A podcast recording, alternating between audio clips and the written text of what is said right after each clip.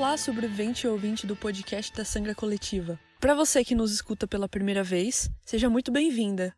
A Sangra Coletiva vem lutando desde o início de 2020 para que juntas possamos barrar o avanço da pedofilia como um projeto político central nessa distopia em carne viva chamada Brasil.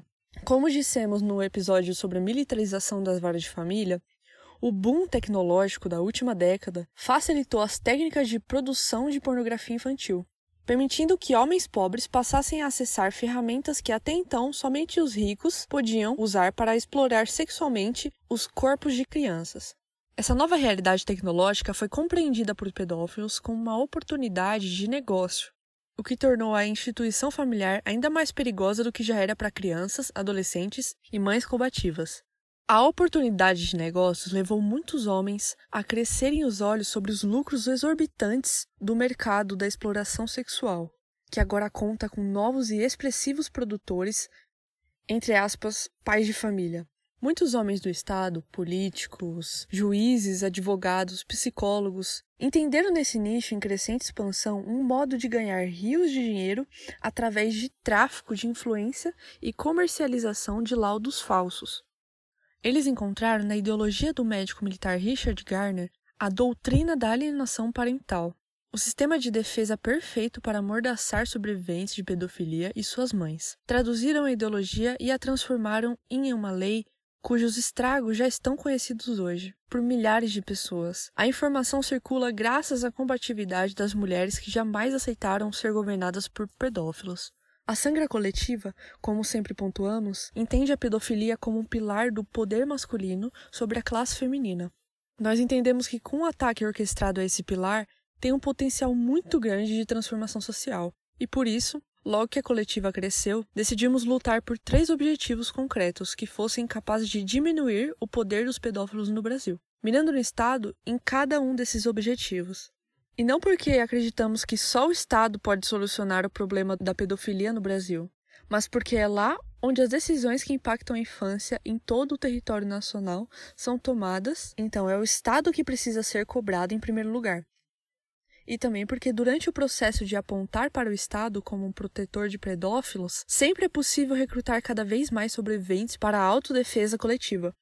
Os objetivos da Sangra são revogar a lei da alienação parental, aumentar a idade núbio, ou seja, a idade de casamento de 16 anos para 18 anos, e aumentar a idade de consentimento para 18 também, sendo que atualmente a idade de consentimento é apenas 14 anos. Os objetivos da Sangra são legalistas, como algumas pessoas gostam de dizer, em tom de crítica, mas repare que a oportunidade do encontro entre sobreviventes é muito mais significativo do que pedir ao Estado que mude suas leis. Reunir sobreviventes dispostas a defender as próprias memórias de um Estado violador é mudar uma lei que não foi formalmente instituída, mas que legisla diariamente sobre as nossas vidas. E a lei é o silêncio, é a separação entre nós, sobreviventes. No último episódio, a sangra coletiva impulsionou o rompimento com o silêncio e a separação entre as sobreviventes de pedofilia por meio de relatos e análises realizados pela Raposa, Ellen e Carla, três mulheres maravilhosas que contaram para nós como foi sobreviver à pedofilia na infância. Dessa vez, teremos a oportunidade de ouvir relatos e análises dessas três mulheres sobre como foi a adolescência de uma sobrevivente à pedofilia. Fique agora com o relato e análise perspicaz da nossa amiga Raposa. Já senti ressoar muito no que eu pensei sobre a adolescência, porque como eu aprendi com a autora que é muito querida para mim, que é Alice Miller, que foi uma psicóloga assim de longa carreira. Ela era PhD em filosofia, psicologia, sociologia e ela tinha como foco o trabalho dela na clínica dela é, sobrevivente de abuso sexual infantil. E sobrevivente de abuso infantil no geral, né? Ela colocava o abuso infantil desde suas manifestações mais, assim, entre aspas, sutis, né? Porque na verdade nada é sutil nessas violências, mas até, né, as de nível mais violento e agressivo ela tem um conceito que eu acho muito interessante para pensar sobre isso que aconteceu com a gente, né? A gente ter adultos, homens, né? Ali, avô, pai, tio, é, pessoas próximas que são figuras masculinas ali, que fazem essa ruptura de confiança, essa manipulação toda, né, para conseguir aproximar a criança dele, iludindo ela com a linguagem, fingindo que é carinho, que é amor, que é brincadeira. E aí, curiosamente, né, ou não, na próxima geração, os meninos começam a praticar violências contra as meninas também. E eu não sei a diferença de idade que vocês têm entre os irmãos de vocês, mas esse ciclo foi bem nítido na minha família, assim, né? Os meus avós, o meu avô paterno era basicamente um psicopata, ele era uma pessoa muito, muito ruim, é um agressor, né, de mulheres, assim, compulsivo. E, enfim, quando ele morreu, eu falei para minha família que foi tarde, porque tem pessoas que a gente não tem como perdoar. Meu pai também, né? Um agressor doméstico, um agressor sexual. E aí, meu primo e depois meu irmão. Quando eu tinha um, cerca de sete anos também, eu fui abusada sexualmente pelo meu primo, que me enganou com uma brincadeira de médico, entre aspas. Eu me desconectei daquilo, mas eu já havia sofrido abusos anteriores que eu não tinha conhecimento na época né, que eu reprimi na memória, porque a nossa psique faz isso para proteger a gente, né, da insanidade, basicamente. Né? É um mecanismo para a criança sobreviver à situação. A gente se distancia. E aí eu também me distanciei. Eu falava sobre isso na adolescência, também parecia que não tinha acontecido comigo. Parecia uma história muito curiosa, assim, que eu falava para pessoas que, assim, com quem eu tinha muita intimidade, assim, uma amiga, outra, enfim. Mas nunca falei para minha família até que eu recordei essa memória aos 18 anos. E aí começou um processo realmente de cura, né? Que é uma memória muito mais turva e muito mais perturbadora para mim, e eu basicamente não consigo dar um rosto 100% para ela. Mas eu tenho a sensação de que eu sei quem é a pessoa que fez aquilo. E aí isso torna tudo muito mais sofrido para mim, assim. Sinceramente, eu gostaria de ter certeza, mas talvez ainda haja uma parte minha que talvez não suportaria ter essa certeza. É isso, é o nosso mecanismo psíquico, né? E ele age por razões é, bem plausíveis, né? Esses sintomas que a gente tem na adolescência. E quando meu pai abandonou a gente, né? A gente tinha uns 18, uns 18, ó. A gente, eu tinha uns 11 anos, 10 anos. Meu irmão devia ter uns 13 para 14 anos. Quando meu pai simplesmente abandonou a gente, ele foi para outro país e largou a família para trás. Enfim, traiu minha mãe, enfim, construiu uma outra vida, uma outra família, basicamente. Assim. É, meu irmão ficou muito perturbado e aquilo foi evoluindo para agressões, né? Eu e minha mãe sofremos agressões, eu tenho um irmão mais novo também, né? E nós três tivemos que sobreviver a isso. Nós duas, no caso, protegendo o menor. E eu acabei descobrindo o que era a diferença sexual no sentido da opressão do poder muito nitidamente, apesar de eu não ser assim, eu não era uma feminista naquela época, eu nem sabia o que era feminista quando eu era pré-adolescente, mas eu entendia a diferença. Eu entendia o porquê que o trabalho doméstico era dividido de uma forma injusta e eu me sentia revoltada com aquilo. Eu não conseguia engolir. Enfim, eu também fui uma adolescente bem furiosa por causa de tudo isso, porque as agressões eram praticamente diárias, assim. E enfim, era bem difícil, né, o cotidiano. O que me salvava era algumas amizades na escola, apesar de na escola também, né, aquela coisa a garota do armário, né? Que ela não sabia que era sapatão, mas todo mundo sabia que ela um dia ia sair do armário, né?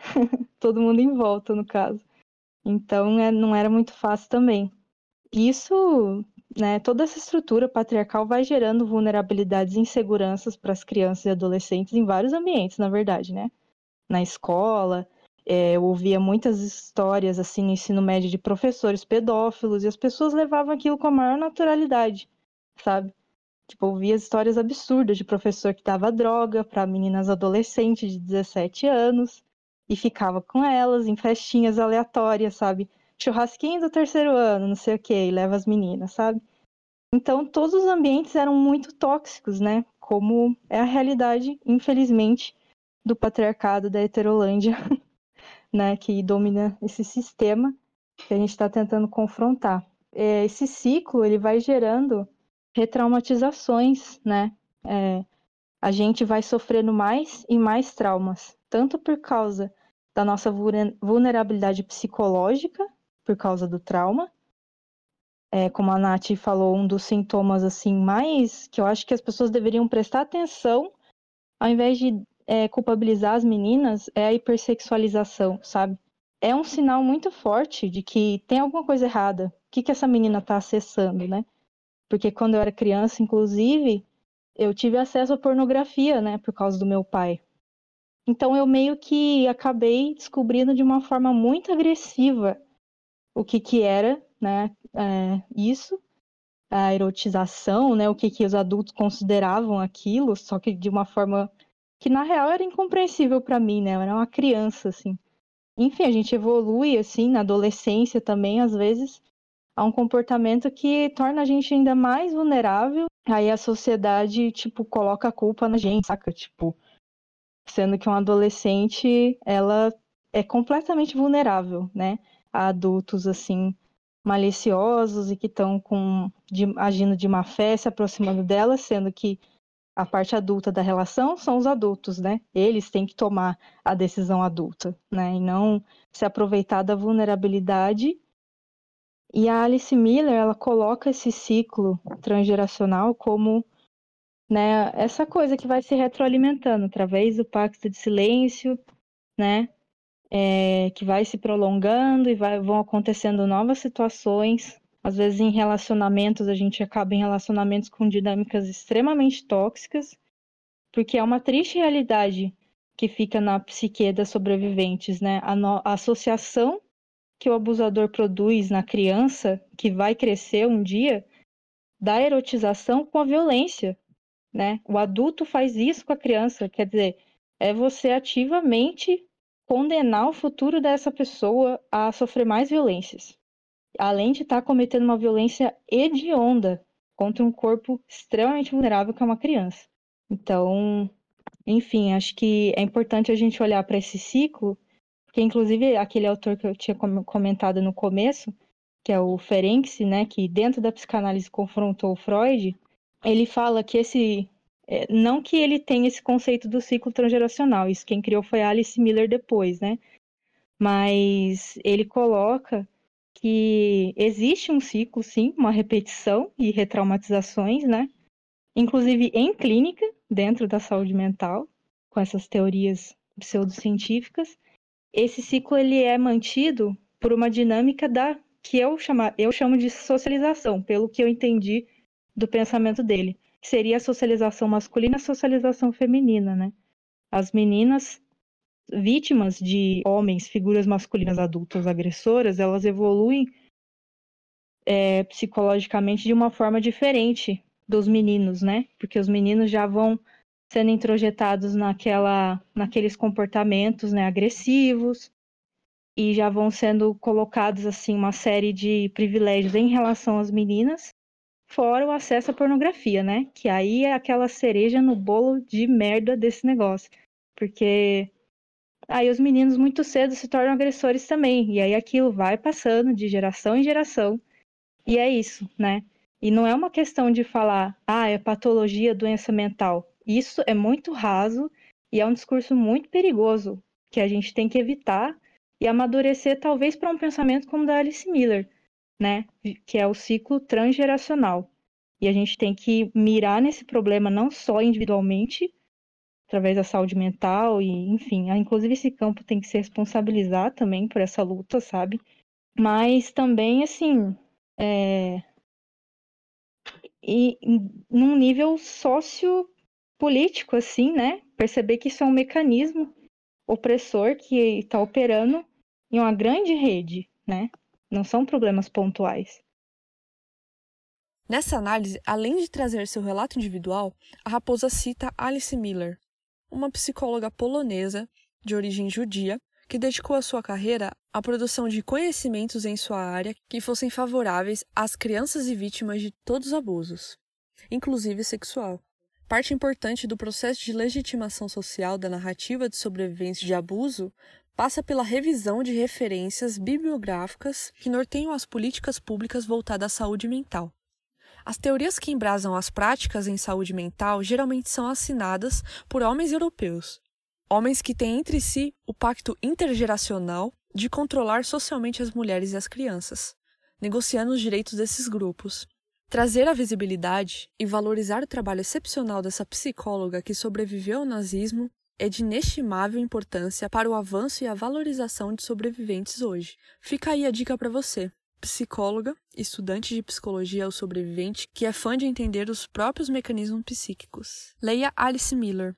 Você pode começar pelo livro A Revolta do Corpo, onde Alice define o corpo como um guardião da verdade e os sintomas como uma inteligência psíquica que nos obriga a olhar para essa verdade. Agora vamos ao relato da nossa grande amiga Ellen. Então, é, durante a minha adolescência, assim, foi um período, apesar de difícil, é, mas que tiveram alguns momentos é, favoráveis para mim, né? É, na minha adolescência eu sempre fui a pessoa excluída, né? Porque é, me achavam estranha, achavam os meus trejeitos estranhos. Eu me lembro que eu não conseguia me encaixar no grupo das meninas porque eu não tinha a mesma socialização, eu não tinha os mesmos gostos e também era um ambiente que eu achava particularmente hostil, né? Era um ambiente que eu não me sentia é, segura. E acabou, né, que eu fui parar no grupo dos meninos, né? Que nessa época é, acabou me preservando, de certa forma, porque eu não estava do outro lado, né? Eu não estava do lado que era o abusado vários momentos assim nessa época eu acredito que, que isso tenha é, me preservado por, pelo fato é, dessas pessoas me enxergarem de alguma maneira como semelhante e eu nunca fui né, abusada por esse grupo de amigos, mas eu via como outras meninas né, eram sexualizadas por eles e também como eles eram muito machistas com elas, né? E isso não se estendia a mim porque eu era muito brava na época, eu era muito.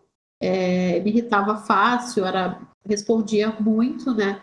Então, é, comigo, assim, eles não, eles não conseguiam é, estabelecer esse tipo de relação. Mas isso não impedia né, que meninos e homens de outros lugares é, me abusassem ou tentassem algum tipo de abuso. Eu me lembro que é, nessa época eu tinha aula de piano com um professor que era para ser alguém confiável, né? Ele, ele dava aula de piano na igreja. Então, em teoria, né, ele era para ser uma pessoa confiável. Piano era um instrumento que eu gostava muito, que eu me identificava muito.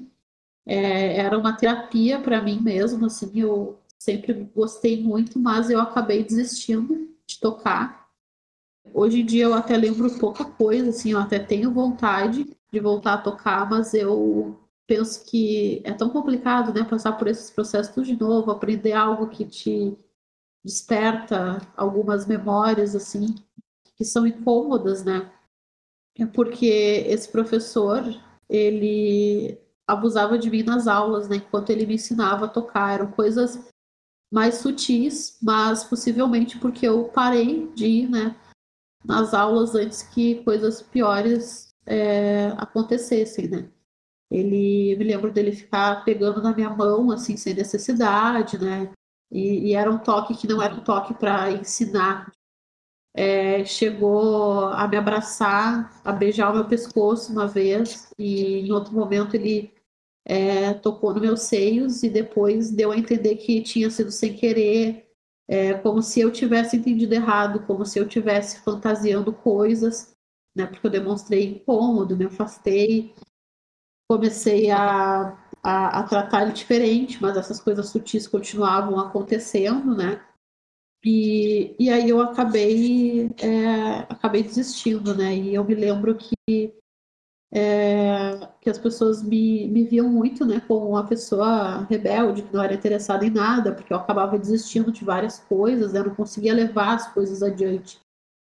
E até hoje eu lembro do cheiro do perfume dele. Faz muito tempo, na verdade, que eu não sinto esse cheiro, assim, mas é, quando outras pessoas na rua, às vezes, passavam por mim com, com esse mesmo cheiro, eu, eu me lembrava desse professor. Eu não consigo me lembrar do rosto dele, mas eu me lembro do cheiro. É, e antes que eu pudesse né, me relacionar com qualquer pessoa, eu era vista como sapatão, simplesmente porque eu não me interessava pelas mesmas coisas que era esperado que uma menina se interessasse. E também porque eu não me vestia de forma sexualizada, né? E isso de alguma maneira também é, eu via que era algo esperado, né? Enquanto é, menina adolescente. Mas eu gosto muito de lembrar né, da, da, da, adolescente que eu fui, porque foi ela quem mais bateu de frente com tudo, né? Eu tinha, eu tinha muita raiva e, e todo mundo me falava que é, isso era ruim, que isso era um sentimento ruim, mas para mim era a melhor sensação que eu tinha. E, e, porque eu me sentia capaz de realizar as coisas, né? Eu tinha um corpo que, é, que era meu, que eu sentia que eu tinha um pouco mais de, de autonomia, né? Do que quando eu era criança. Era um corpo que brigava, que reclamava, que gritava. E, então eu tinha muito... As pessoas me viam muito, né? Como essa adolescente rebelde, sabe? E eu me lembro que eu estava sempre na diretoria da escola, porque eu acabava me envolvendo em brigas, né? Principalmente porque eu não aceitava diversas coisas calada, né?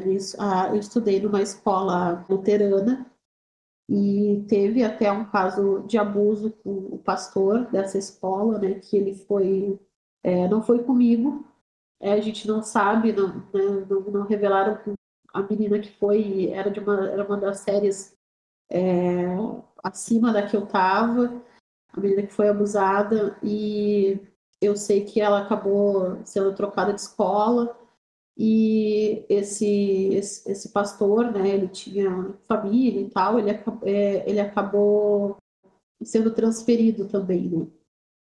Mas eu tenho uma memória que me marcou muito nessa época, é, que foi quando a vice-diretora desse colégio que eu estudava tinha uma implicância comigo, né, porque eu não era uma pessoa estava calada na época, né? Eu sempre respondia. E eu me lembro até dela comentar, né, que na época dela era tudo diferente. E as meninas, elas é, falavam menos, que isso era bom, né? Isso era uma mulher falando, então isso me marcou muito, assim. É, e teve uma vez que ela chegou na sala, na porta da sala de aula, e falou na frente de todo mundo que eu deveria apanhar a, a, minha, a minha sala, eu acho que tinha umas cinco meninas, o resto tudo era, todos eram, eram meninos. E ela é, abriu a porta e falou que eu deveria apanhar, porque eu gostava muito de brigar. Mas é, que essa minha, essa minha rebeldia, ela só iria até o dia que algum menino que fosse mais forte que eu, que esse menino me desse uma surra que eu nunca mais ia esquecer mas uma surra bem dada. Eu me lembro dela falar, falar isso como se tivesse é, incitando né, que os outros meninos da, da, da, sala viessem me agredir de alguma forma para eu calar a boca. Né? E de fato, até isso chegou a acontecer na escola. Né? Eu cheguei a ter uma briga feia, mas não era nem o menino da minha sala. Desde então, assim, desde essa época, né, eu tive muita dificuldade de me relacionar com pessoas né? Quando eu comecei a ter relacionamentos, eu tive vários relacionamentos abusivos e que é, me fizeram questionar se eu realmente tinha controle sobre mim, né? Se eu, se eu tinha conseguido sair daquele, daquele ciclo, porque eu achava que eu tinha o dedo podre, né? E eu demorei muito, de fato, para sair desse ciclo. Porque apesar de tudo, né? Eu comecei a me preocupar também muito com, uh, com a, como as outras pessoas me viam, né? Porque eu era uma pessoa, eu me sentia uma pessoa estragada e que eu precisava é, conquistar as pessoas de alguma forma para que eu fosse valorizada E eu nunca me sentia o suficiente, então eu tinha muito problema de autoestima conforme eu ia passando né, pelos momentos da adolescência e eu sempre é, eu era sempre desprezada de alguma forma, né? Como se toda a minha existência só se, é, se diminuísse só ao que meu corpo poderia proporcionar para alguém, né? E em vários momentos assim da minha adolescência eu cheguei a me questionar se é, valia a pena estar ali, né? Se essa era uma vida assim que valia é, ser vivida. E eu acho, acredito que desde aí eu tenha começado a desenvolver né, a depressão, porque eu lido com a depressão até hoje. E eu também tive vários relacionamentos com pessoas mais velhas, porque eu escutava muito que meninas amadurecem antes, né? Na verdade, é, a gente sabe que elas não amadurecem porque querem, né? Porque várias coisas são tiradas de nós ainda na infância, várias experiências que a gente poderia ter descoberto de uma outra forma, de uma forma que realmente nos interessasse, né? São experiências que acabam sendo tiradas de nós e de formas muito violentas. Então, é, eu sempre tive dificuldade para me relacionar com outras pessoas. A dimensão daquilo que é roubado de uma jovem fica bastante nítida nesse relato de análise da Ellen. Quantas meninas apaixonadas por música não devem ter sido interrompidas por professores de música pedófilos?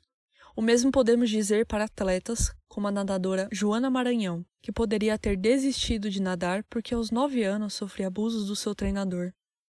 Felizmente, a Joana cresceu, denunciou e acabou emprestando seu nome à Lei de Estupro de Vulnerável, que permite a crianças abusadas denunciar o seu abusador até 20 anos após ela completar 18 anos. Mas até a Joana Maranhão, cuja história promoveu um impacto estrutural na sociedade, precisou conviver com as alterações na personalidade que os traumas dos abusos provocaram.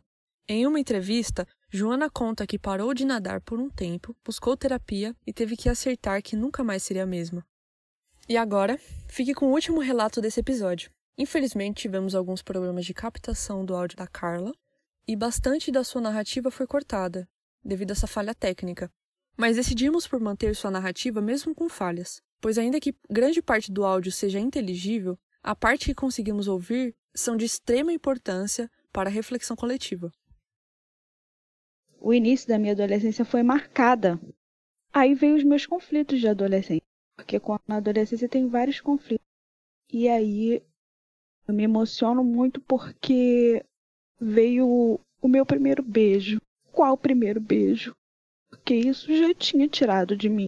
Eu hoje tento fazer a cabeça acreditar que eu tive um primeiro beijo que eu escolhi, mas não foi me dado o direito de escolha do primeiro beijo. Mas eu tento colocar na minha cabeça que sim, eu tive o meu primeiro beijo. E foi na antiga oitava série, hoje nono ano, em uma aula de corpo humano, que eu entendi o que eu vivi. Porque até então eu não tinha entendido o, o que eu estava vivendo, né? Eu só me transportava para um mundo para eu não sofrer, onde eu não estava ali com meu corpo dolorido, com meu corpo doendo e pedindo para parar. Eu me transportava para um mundo. E na oitava série, nessa aula sobre corpo humano, eu entendi que eu vivi, abri um buraco no chão, eu queria me enfiar porque veio um, um turbilhão de sentimentos. Primeira culpa, né? A culpa a gente carrega, o nojo, o medo, a vergonha. E eu não queria ser vítima. Então eu guardei tudo numa caixinha. Eu faço alusão à caixinha, né? Que eu deixei tudo guardado por anos. Que na verdade, como foi dito anteriormente, é o psique. E coloca tudo lá e pra gente não sofrer e não surtar como eu surto agora na, na vida adulta. E aí eu guardei tudo nessa caixinha e todos esses conflitos, né? Primeiro beijo, primeiro amor. E eu guardei na caixinha e escolhi viver o amor. É, com muitas travas, mas eu escolhi viver minha vida de adolescente. A vida de descobrimento. Aí eu pergunto, né? Que descobrimento? Porque tiraram esses descobrimentos de mim. Eu não tinha mais o que descobrir. Aí já no final da adolescência eu encontrei o então namorado que eu também tento colocar na minha cabeça que foi a minha primeira vez, apesar dos toques serem familiares e outras coisas serem familiares, eu quis viver, né? Eu quis viver e desse relacionamento veio o meu filho, o meu primeiro filho. Eu fui mãe na adolescência e meu mundo se abriu de novo debaixo de meus pés e infelizmente se tornou um relacionamento abusivo, onde eu apanhei, fui xingada, humilhada durante e depois da gravidez. Como eu contei, eu aprendi na minha, na minha infância, então eu reproduzi na minha adolescência que essa era a vida que eu merecia. Eu merecia, não merecia ser amada, era desse jeito que eu merecia ser tratada porque eu fui tratada assim a minha vida toda, desde a minha primeira infância. O que eu ia merecer? O primeiro beijo, o primeiro romance. Eu fico pensando em tudo que ele me tirou de primeira vez e eu não consigo aceitar. As pessoas vêm falar comigo sobre perdão. Quero, eu não sou obrigada. Eu não sou obrigada. Eles falam que vai me aliviar, me aliviar em Perdoar? Perdoar o quê? Ele me tirou o meu primeiro beijo. Ele me tirou tudo que era para ser meu e eu não quero e nem vou perdoar. Uma das lives que eu fiz um grupo que eu tenho, eu mostrei as minhas fotos de criança e de adolescente. Ao olhar aquelas fotos, eu via no meu olho. E quando eu mostrei as fotos para outras pessoas, as pessoas olhavam e viam um olho fundo, vazio, longe. Eu acho que é isso. A minha adolescência foi um marco de conflitos e foi ali que tudo veio à tona, medo, as vergonhas, o nojo, o nojo do meu corpo. Meu cabelo caiu muito e ele era grande, ficou horrível e aí piorou ainda mais. Daquela situação, eu só queria sair, eu só queria me... eu não queria viver aquela situação. A narrativa emocionada da Carla, ao trazer à tona todas as descobertas que seu abusador tomou dela, são muito tocantes e dialogam, tenho certeza, com grande parte das ouvintes do podcast da Sangra. Com seu relato, Carla mostra na prática a importância da educação sexual nas escolas, como pontuamos no último episódio. Afinal, foi em uma aula sobre o corpo humano que ela compreendeu o que ela vivia, e assim pôde então dar nome às violências. Até então, seu jeito de lidar, de acordo com ela mesma, era se teleportando, entre aspas, no momento dos abusos para um lugar sem dor. Esse teletransporte também é uma experiência bastante comum e um mecanismo que o corpo cria para sobreviver, deixando-se entorpecer para não acessar as sensações daquele momento. Esse mecanismo se chama dissociação. Com o tempo, a dissociação deixa de se limitar aos momentos do abuso e passam a fazer parte da rotina do sobrevivente.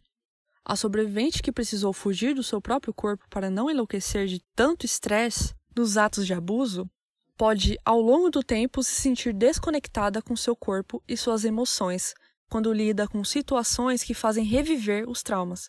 Ela pode também se desligar não apenas do seu próprio corpo, mas também do seu entorno, como se tudo o que rodeia estivesse distante e fosse irreal, criando uma apatia e dificuldade de conexão com as pessoas ao seu redor, como uma forma de se proteger de possíveis perigos, mesmo quando eles não estão presentes. O último quadro do podcast são sempre as últimas notícias relacionadas aos objetivos da Sangra.